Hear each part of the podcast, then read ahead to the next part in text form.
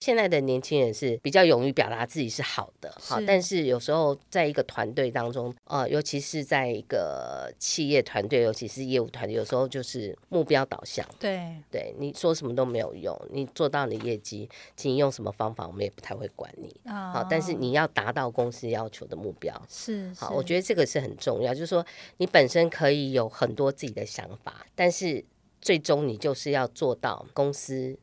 要求的本分跟目标，嗯你才可以有自己的 style。好，嗯如果说你很多事情都不愿意配合，这个也不行，那个也不行，然后业绩也做不到，那我觉得就就对啊，就就就 蛮白目了。是是是。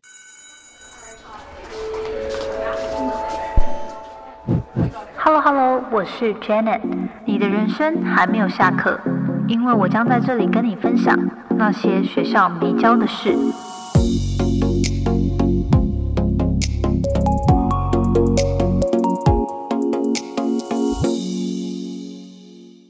好的，欢迎大家再度回到那些学校没教的事。今天呢，非常的荣幸哦，而且是难得，我觉得真的有点小紧张，因为今天我们的来宾真的是业界资深、非常重量级的一位来宾。那我觉得今天有这个荣幸可以去采访他，了解他的职来历程跟故事，真的是非常的开心。那我希望透过今天的对谈呢，来请教我们的来宾，他是如何带领企业、辅导领导者，并且启发团队哦。让我们很隆重的欢迎台湾惠普 HP 台湾的董事长王静秀 Wendy。那欢迎 Wendy。哎，你好。好，那首先可不可以先请您跟我们简单自我介绍一下？因为如果说其实您的名气在台湾一定是非常大，只是如果有一些人对您个人的历程没有这么了解的话，可不可以请你简述一下你的 OK，对？好，大家各位听众，大家好，我是 Wendy 王静秀。那今天很开心能够来参加 Jenna 的节目。我在资讯产业就将近三十年的时间，那在 HP 呃有已经二十二年的时间了。那大部分都是从事跟业务相关的工作。哇，那这个刚刚就是我有讲到说，能够在一个领域甚至是一个公司超过二十年，真的是非常，我觉得对于现在年轻人来说，可能有点蛮难想象的哦。那可不可以稍微分享一下，您当初怎么会进到 HP，然后这过去二十年间的一个角色变化跟经历，这样？我也算是因缘际会，因为我其实本身不是念资讯的，哦，但是我就踏入了这个资讯的产业。那相对来说的话，我为什么会做业务？因为我不太喜欢每天坐在办公室，然后觉得，哎，业务这个工作虽然压力很大，但是很有弹性哈，不管在工作上，或者说可以跟很多人认识交谈，所以嗯，我后来就进入职场没多久，就开始做了业务方面的工作。那刚开始我是在 HP 的一个蛮大的代理商工作，将近快七年的时间。哦，那在一个因缘际会之下，我到了一家。可能很多人都没有听过，叫 COMPAK COME BACK，好，也是我们当初我原来的那家公司代理的一个，也是电脑产品。但是在那边不到一年的时间，这家公司就被 HP merge，哦，对，所以呃，我就进入了 HP 是工作，一直到现在。所以呢，啊、我一刚开始的时候，我当然都是做业务方面的工作，那负责通路，也负责 account 的 sales。那在这个 sales 的历程，大概有四五年的时间。那我转换过很多的产品，好、嗯那大概在做到第七年吧，哈，第七年的时候，呃，有一个机会 promote 变成 sales manager，然后带领一个团队。那那个时候我是在呃，我们讲讲 enterprise 的一个企业企企业的事嗯业部，那大概待了也是将近快七年的时间。那在六年前呢，好，我我们我回来接这个 HP 的总经理及董事长这个位置，然后一直到现在。是是是，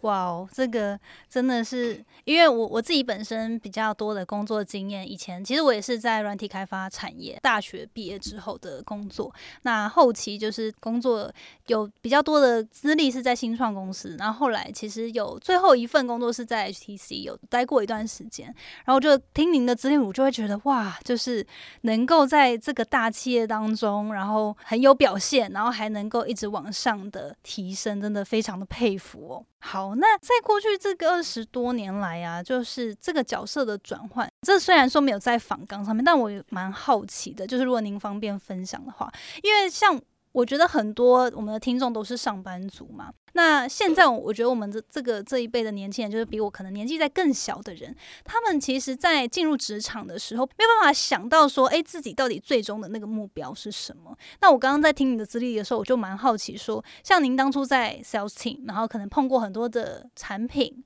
那你当初是有觉得说，你就是想要在这个企业不断的往上爬到高阶主管吗？还是说，哎，他有点像是自然而然，你也很喜欢这份工作，然后你就顺顺的一直往上这样子？应该这么说。哦，就是跟个性有关哈。我觉得一个一个工作其实做到一段时间，你一定会碰到一些瓶颈。嗯，那所以这个时候，有的人可能就会转换跑道，或者是换公司，有的就会。像我个人，我我非常喜欢 HP 这家公司，所以当我觉得哎，这个工作这个产品，我觉得已经到一个门槛，可能我觉得已经没有办法再让我在学习进步的时候，我就会想换产品线或者是换职务。哦，那我想说这是跟个性有关，就觉得哎，这换的过程当中，当然也有一些风险，你不见得每个职务都适合。对。那但是我觉得，如果你愿意挑战的话，其实它可以累积你很多的不同的经验。嗯。那相。对来说，对于你未来有机会提升。好，或者是有机会捧墨的话，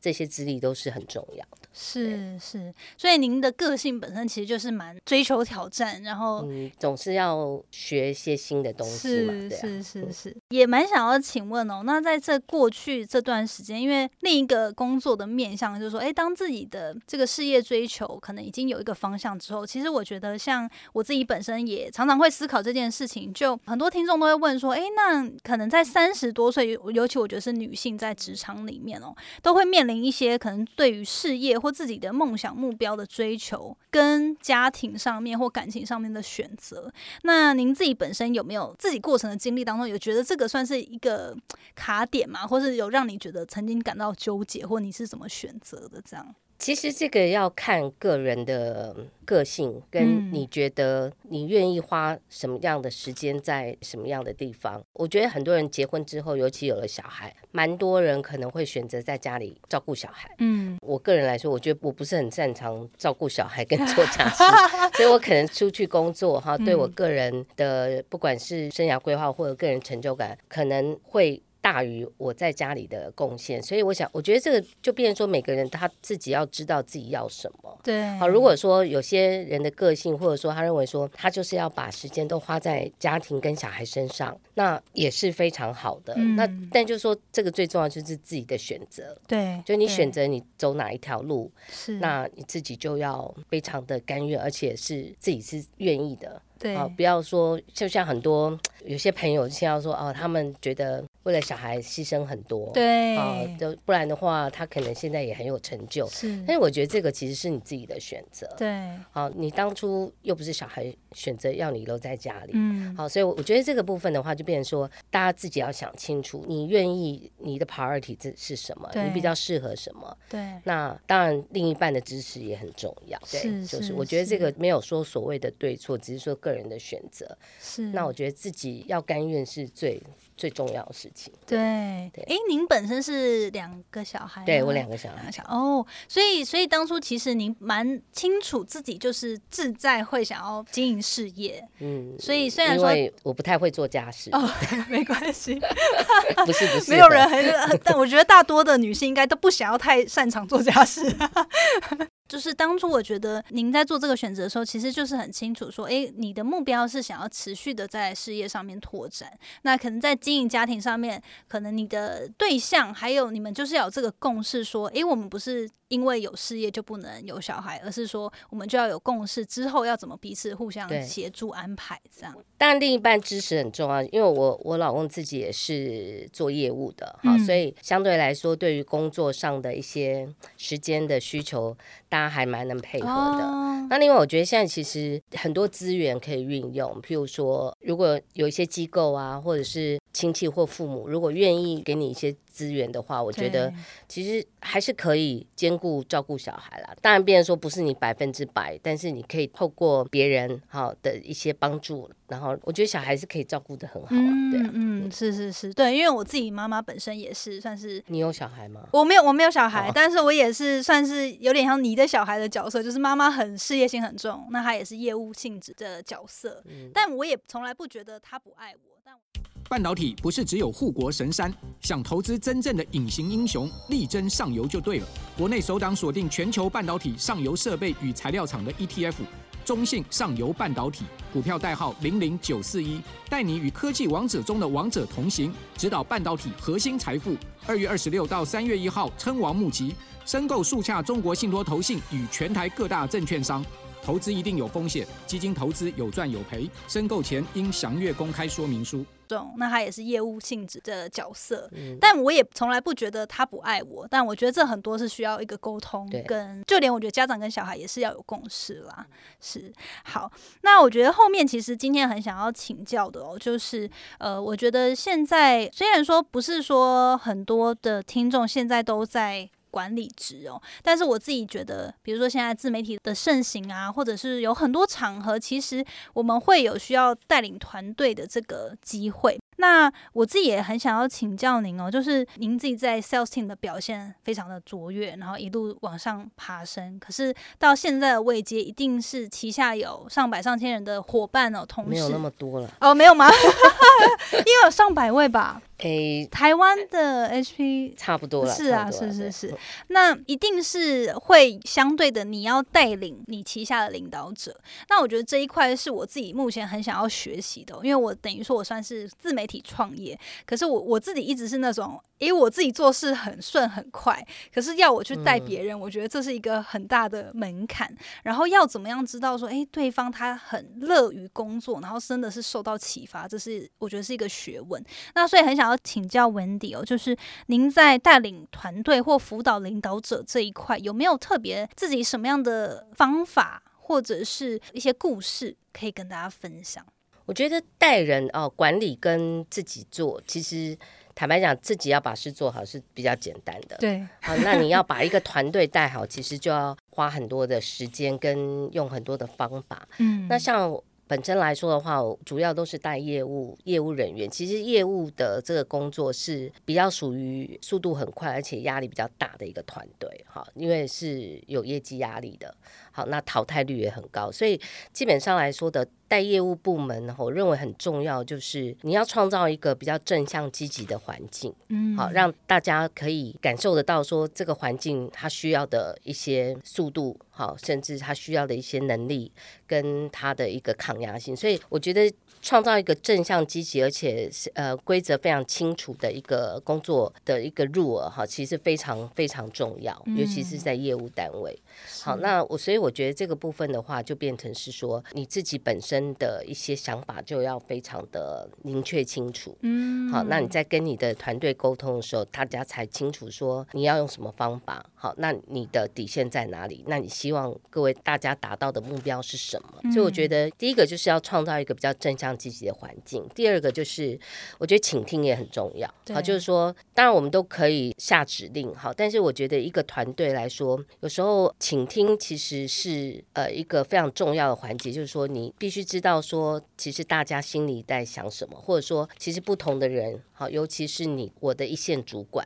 我要更清楚他们的个性，跟因为每个人还是有不同的个性跟他的做事方式，对，所以呢，你不能用同一个方式带所有人，尤其是你的一线主管，因为他要帮你去带很多其他的人，对，好，所以我的习惯是我花很多时间跟他们沟通。就是说，我要了解这个人，呃，我要用什么方法跟他沟通是最有效果的。那我跟他达到什么样的共识？好，那他很清楚我的要求啊，他很清楚我的底线在哪里。那我对他的要求是什么？我觉得一线主管你要花多一点时间跟他们沟通，嗯，好，所以我觉得倾听也是很重要的。那最后最重要，我觉得就是一个你的管理的风格。好，就是说你要必须很清楚，别人很清楚你要的团队。你的一个工作态度，甚至你对于赏罚的部分，要非常的公平公正。哦，好，就是说有讲简单，就是原则了。对，就是说你待人要有原则。对，好，就是说不能这个原则是常常因人而异的。哦，譬如说你犯错，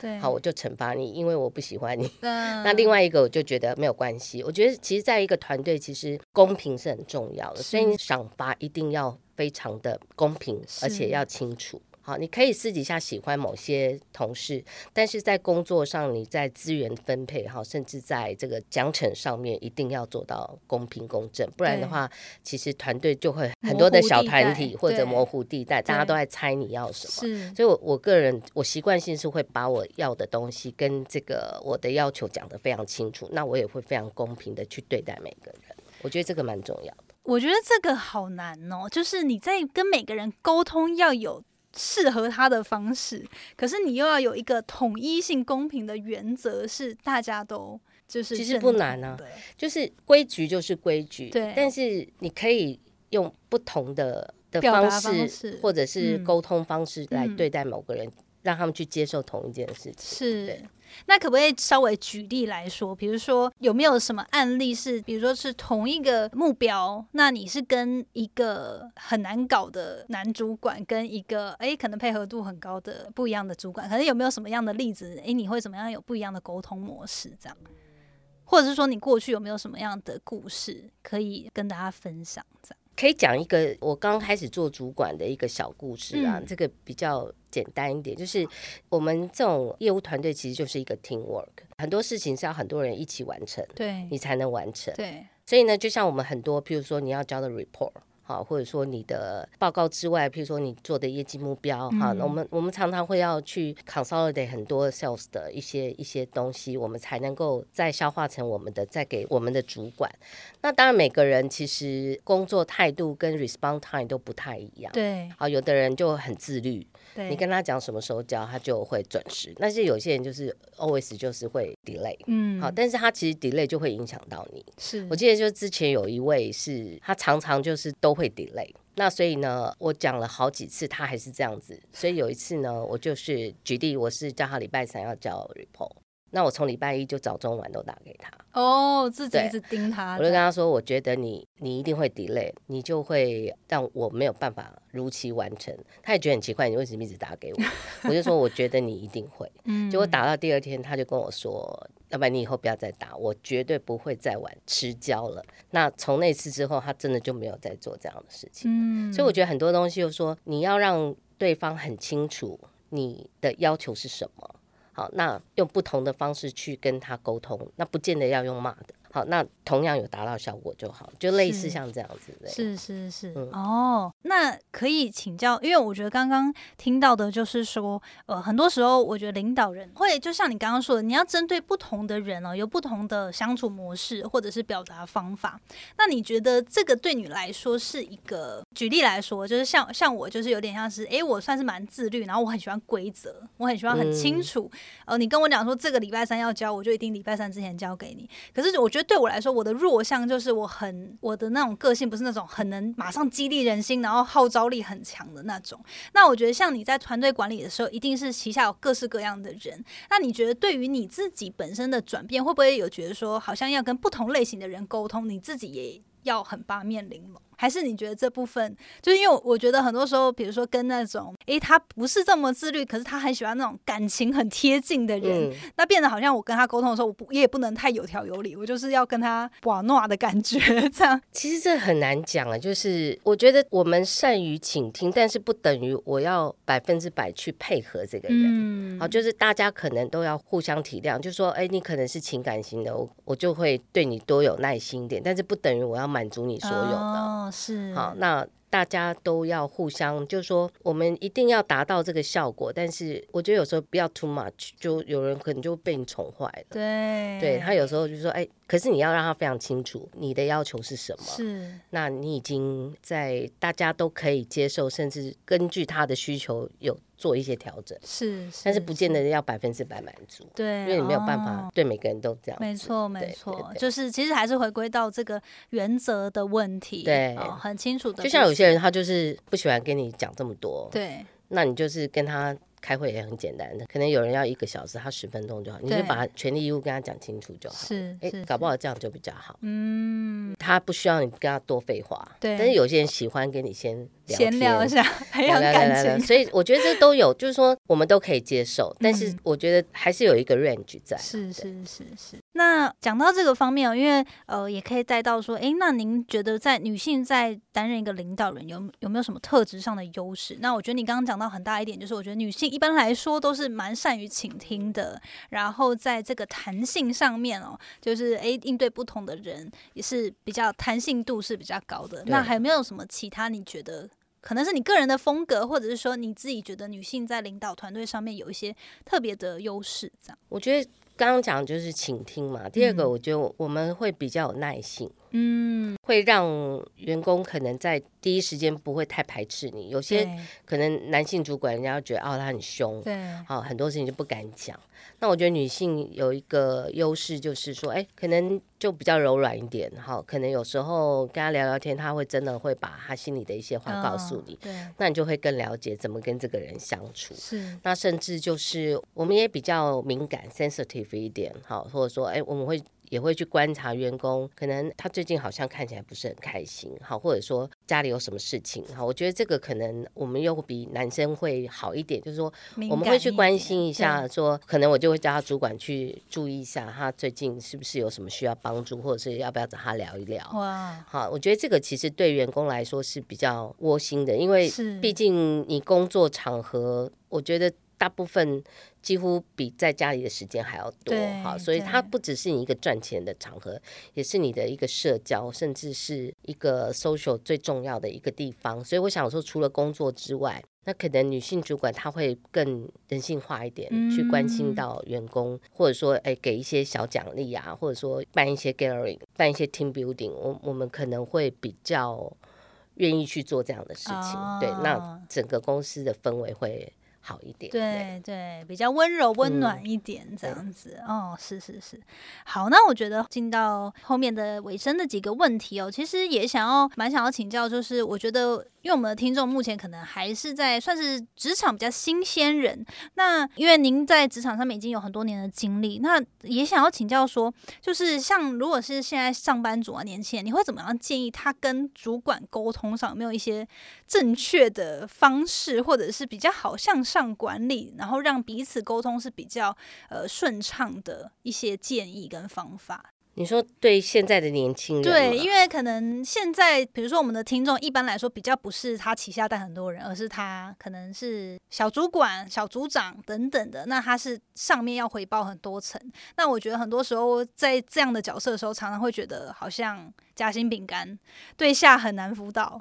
对上又需要 report，所以他会有蛮多内心的一些压力跟纠结。那比如说当初您自己本身有没有什么样的经验，或者说你现在会怎么样建议你的下属？诶，他可以怎么样去跟你或跟主管沟通？就是或或许他有些的担心跟纠结都是他自己想太多，还是说用什么样的方法去沟通？其实你觉得会更好这样？其实我发现现在的年轻人跟我们那时候真的差很多。哦，怎么说？我们以前根本不敢跟老板顶嘴，对不对？老板说什么我们就去做什么，就忍硬吞下来，不管什么事情都使命必达。现在的年轻人都很有个性，嗯，他跟老板 say no 的几率非常高。哦，好，所以我觉得就像做主管跟做老师一样，现在都很难，小孩也不能打，也不能骂，可能一骂那个家长就来了。对，好，所以我觉得现在其实，我觉得勇于表达自己的意见很好。但是我认为说，还是给年轻人一个建议啦，就是说。毕竟在这个职场上要互相尊重，对。那主管有主管的压力，对。好，所以呢，相对来说的话，我觉得服从性其实是在一个团体中是很重要的。嗯。你可以表达自己的立场跟你的喜好，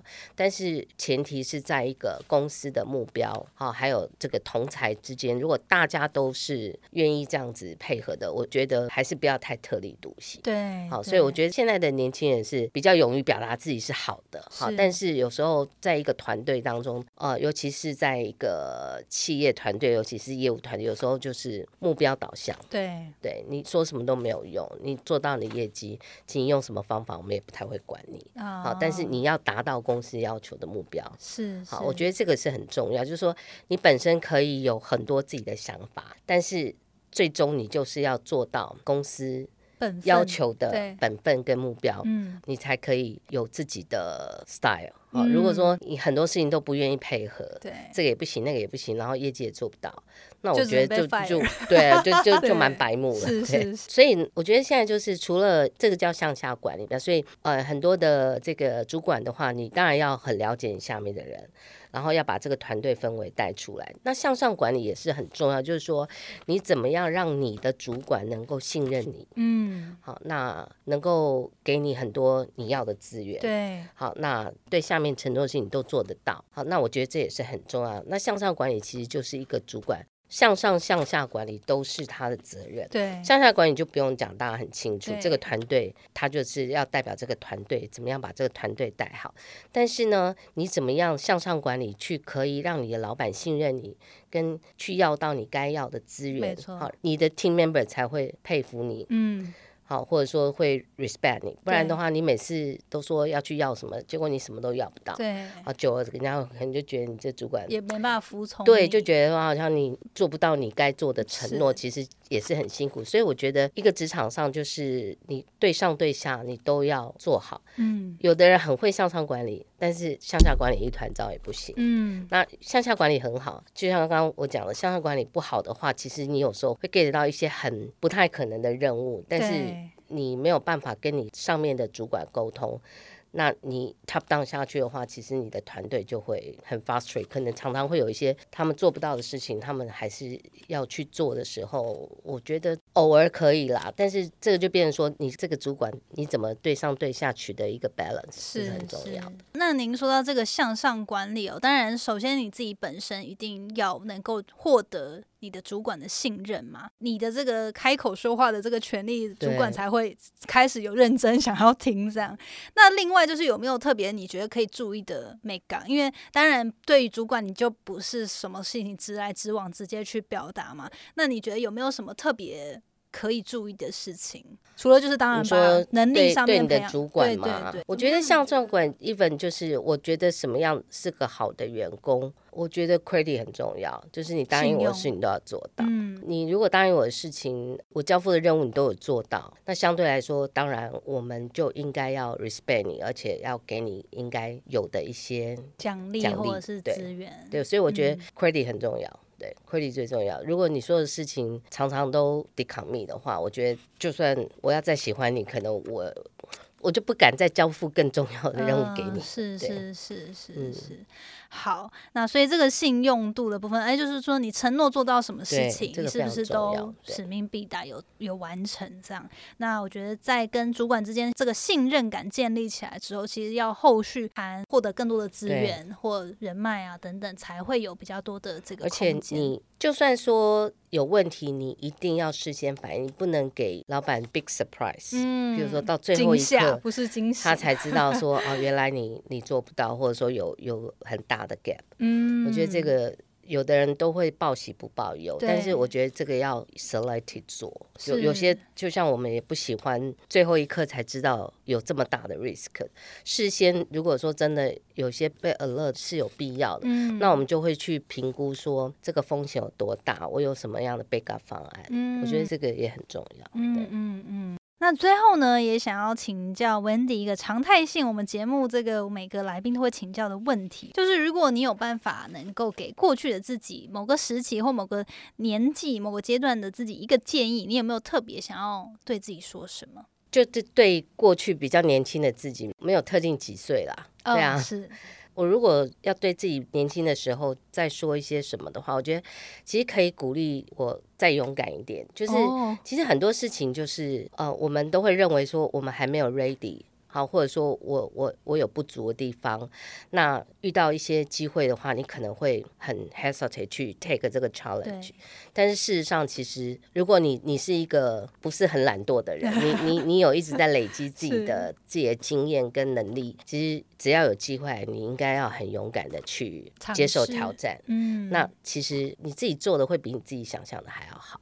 如果你真的是很努力的人。好，那当然，这个就变成你要很了解你自己。有些人可能不够了解自己，当然他常常去 apply 一些超过他能力很多的事情，就会很沮丧。但是，所以我说，第一个就是你要不断的去累积自己不同的经验，还有一些能够只要有时间，不要忘了充实自己。嗯，那你都 get ready 之后，其实有机会你就要勇敢的去尝试。是我觉得现在的年轻人很可惜，是很多刚开始我们做的工作其实都是很辛苦的，不见得薪水很高，但是你可以学到东西。对，可是我觉得现在年轻有的就比较速成，嗯好、就可能就觉得说，哦，他想一下追求就去追求速快速，或者说，呃，比较容易赚钱的。对，对我觉得这个其实是经验跟能力的累积，其实是非常重要。是对是是是，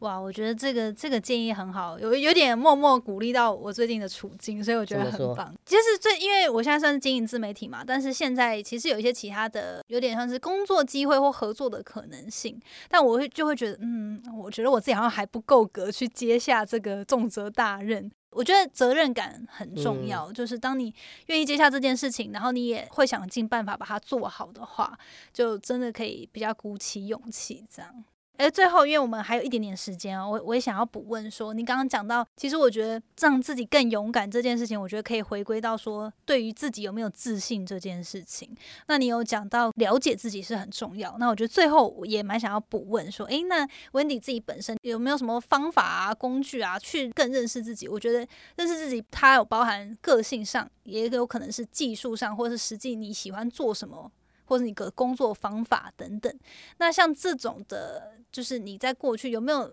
透过什么样的方法去更加的知道自己，比如说最适合什么样的工作模式啊，等等，这样。比如说更了解自己的优势或者是劣势这方面，你有没有透过，比如说你是上课吗？或者说，诶，你就是过去各种工作职位的累积，所以你很知道你擅长什么，不擅长什么，这样。没有特别明显的用什么工具或上什么课，我觉得了解自己很重要。譬如说，你知道自己擅长什么，不擅长什么。那如果你现在正在做一件事情是你不擅长，你也不喜欢的，那你真的就要赶快做调整，因为你不会有热情去把这件事做得更好。对，那如果你现在做的事情其实虽然很辛苦、有压力，但是你有兴趣，对，那我觉得其实这个就自由心证，就是说我们讲工作好了，你不要把工作只当做是一个赚钱，你要想想看，它其实在你一天是大部分的时间，那你当然希望说你的工作是有成就感，除了薪水之外，你你有得到成就感，有有满足你个人的一些需求，嗯啊，不管是在金钱上，甚至在认同度上，好，甚至在同才之间，嗯，好，那你把它当做一个很重要的一段，我们这样讲，就是一天最重要的时刻。那我觉得你就会去认真思考。如果你只是把它当做工作就是工作，我没有要喜欢它，我就每天上班我就想了我什么时候要下班。对，好，那那你就很难去改变。对，那应该要内化，就是说，哎、你你到底喜不喜欢你的工作？你觉得你这个工作，你想想看，你五年之后是什么样？你十年之后是是不是你要的？嗯，那如果不是你要的，那你是不是知道说你自己更适合什么？虽然他比较辛苦或有啊，就像说那个时候我刚出来也不是做业务啊，我们是类似是这种助理的工作，我就觉得业务很不错啊，虽然常常会被骂，但是他们好自由，都可以出去，而且薪水又高很多。我觉得他们好像也没有特别会讲话，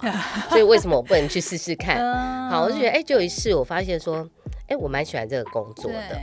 对对，所以因为你喜欢，你就会想办法看看能不能在这边获得一些更大的成就感，或者说更被别人认同。所以我觉得你自己要很诚实，对你在职场上，我觉得你要把它当一回事，嗯，因为它其实是你生涯里面很重要的一部分。对，你自己就会知道你适不适合，你喜不喜欢啊。嗯，但是如果你都嗯不 care，你只是觉得就是八个小时我把它做完，那觉得是蛮可惜的。对，对没错。好的，那今天真的非常感谢有这个机会哦，来跟温迪做这个以上的交流。那我我觉得听起来也相信哦，HP 是一个非常能够让大家去呃探索自己到底喜欢什么，然后也很让就是在员工在他们的职场上面有发挥的一个空间哦。那呃，相信你也是因为这样子，然后特别的喜欢这个公司，一直待在这这边这么多年，这样。好，那今天真的很开心能跟温迪有这样的对谈。那最后呢，我们也很感谢台湾惠普 HP 的这个人资部门哦，他有特别的提供一些小礼小礼品要给所有的听众。那我们会有两个后背包跟一个滑鼠要送给呃我们有收听的听众。那我们详细的这个获取礼物的办法呢，请大家再到节目的资讯栏去查看。那我们今天就再次感谢 Wendy 的时间，谢谢你，谢谢，谢谢你。